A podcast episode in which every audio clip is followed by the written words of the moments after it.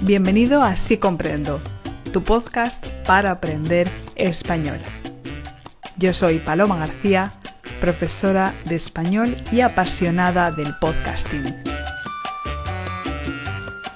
El pasado martes, la presidenta del Senado de España, Pilar Job, y al representante de Vox en la Cámara Alta, Jacobo González Robato, protagonizaron una de las situaciones que más repercusión han tenido en las redes sociales. El senador del partido de extrema derecha Vox, tras terminar su intervención, le dio las gracias a Pilar Job por darle la palabra con un Gracias, señor presidente. La respuesta de Pilar Job no se hizo esperar y le respondió con un Gracias, señora senadora. Esto es lo que en España se llama un zasca en toda la boca.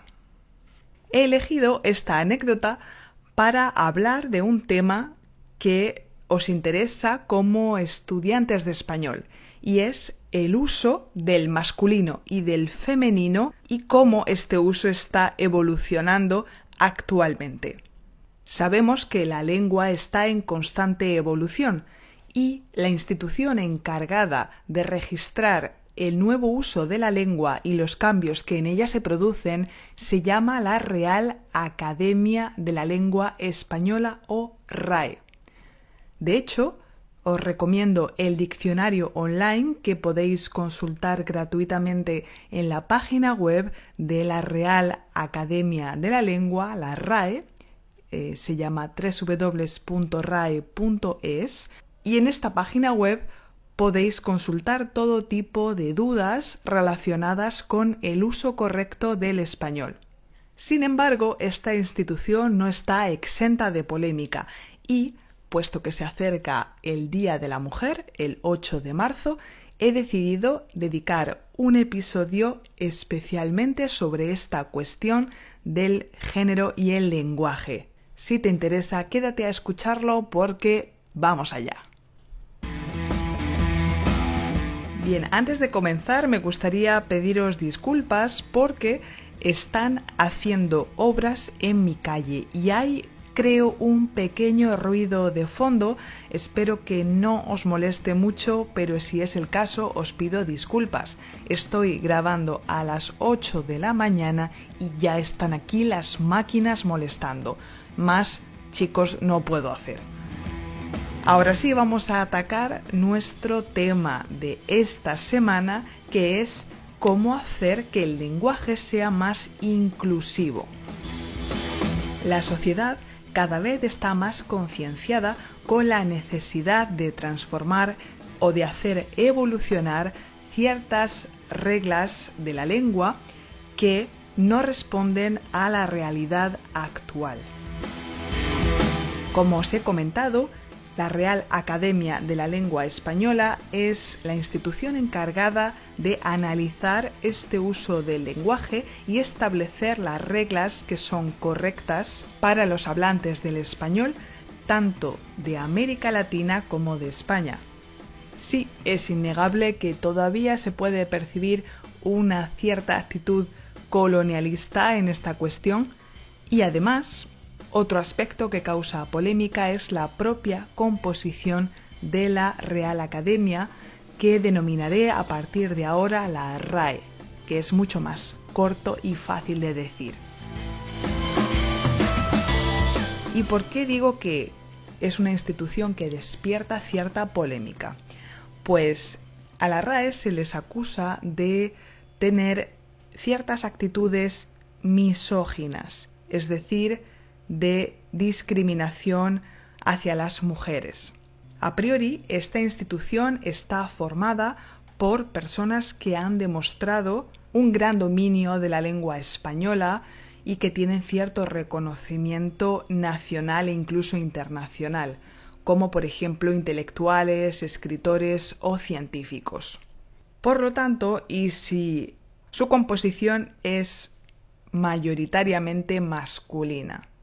De hecho, solo ha habido 11 mujeres académicas en tres siglos y actualmente solo 8 de los 44 miembros que componen la RAE son mujeres.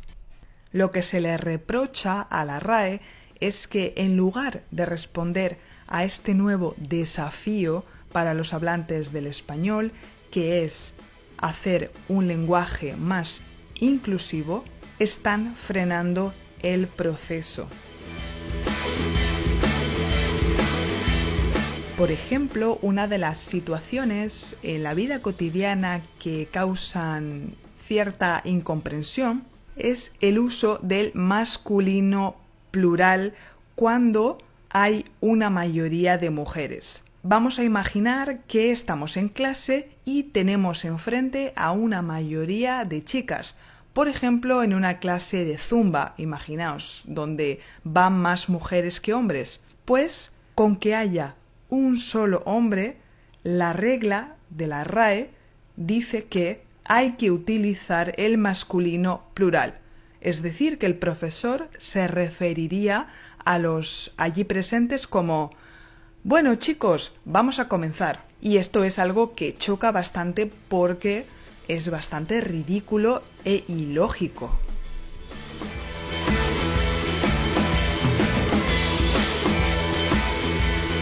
Algunas personas, para intentar incluir a los dos sexos, desdoblan sistemáticamente cada palabra.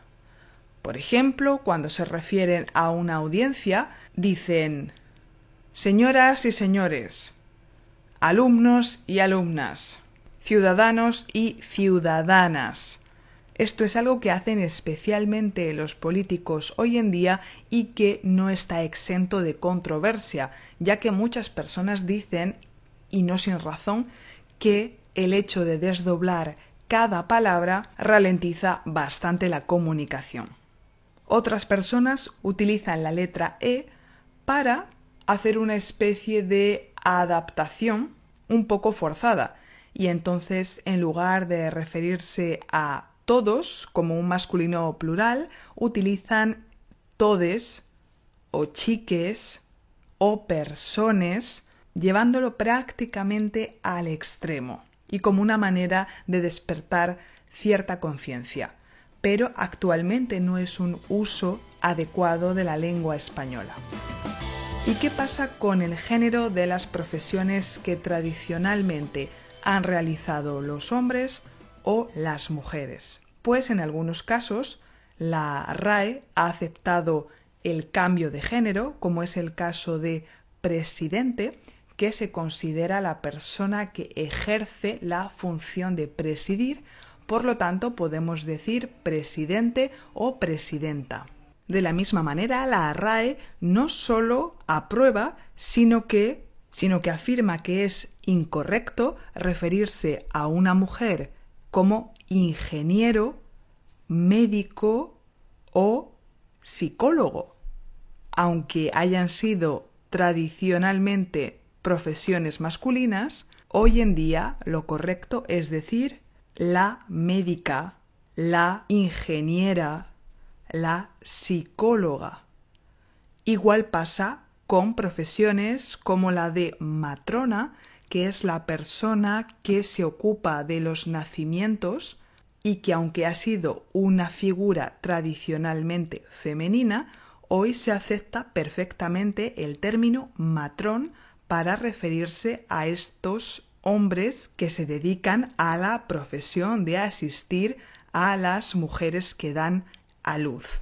Por lo tanto, el comentario de este senador de Vox es cuanto menos provocador, puesto que la RAE reconoce el uso de la palabra presidenta perfectamente. Sin embargo, la RAE no se muestra tan abierta en cuanto a la posibilidad de utilizar el femenino plural para referirse a una mayoría de personas de sexo femenino, ni tampoco para desdoblar las palabras en un comunicado que podéis leer en la propia página de la RAE, afirman que este tipo de desdoblamientos son artificiosos e innecesarios desde el punto de vista lingüístico. e insisten en el uso genérico del masculino plural para designar un conjunto de personas sin distinguir los sexos. Para ellos esta tendencia a desdoblar indiscriminadamente el sustantivo va en contra del principio de economía del lenguaje. Defienden que el uso genérico del masculino se basa en su condición de término no marcado en la oposición masculino-femenino, como si fuera neutral. Insisten en que si tenemos una clase con mayoría de chicas, lo correcto es referirse al grupo como alumnos. Y obviamente tampoco es correcto utilizar el todes ni la arroba o la X para no hacer una diferencia de género. Como podéis imaginar, esto no ha satisfecho las peticiones de muchos colectivos que reclaman un lenguaje más inclusivo y personalmente yo me siento identificada con este grupo, puesto que en mi caso es una necesidad diaria. Así que, en conclusión y por ahora, yo he decidido utilizar mi sentido común. Vamos, que si yo tengo una mayoría de chicas delante, explicaré expresamente que, puesto que hay mayoría de chicas, me referiré a la clase como alumnas o chicas y que por ello los estudiantes varones, chicos, no deben sentirse ofendidos. Lo único que pretendo es que el uso del lenguaje refleje la realidad y ser lo más lógica posible. Personalmente no me gusta el uso de todes o chiques, se me hace muy artificial, así que es la opción por la que yo he optado, como os digo, para dar respuesta a las situaciones que yo me encuentro en mi vida cotidiana. Me encantaría saber cómo lo veis vosotros, qué pensáis sobre este tema y qué ocurre en vuestra lengua si la institución encargada de aplicar estas reglas se está abriendo a nuevas posibilidades o si por el contrario prefieren afianzar un uso más tradicional del lenguaje. Para compartir vuestra experiencia os invito a uniros al grupo de Facebook de Sí Comprendo que encontraréis en la página web y aprovecho para dar la bienvenida a algunos de los últimos miembros que se han añadido como Ebrahim o Aneta. Antes de terminar, vamos como siempre a repetir cinco palabras que he utilizado en este episodio para que practiquéis vuestra pronunciación. Repetid después de mí. El género la igualdad, la discriminación, la RAE,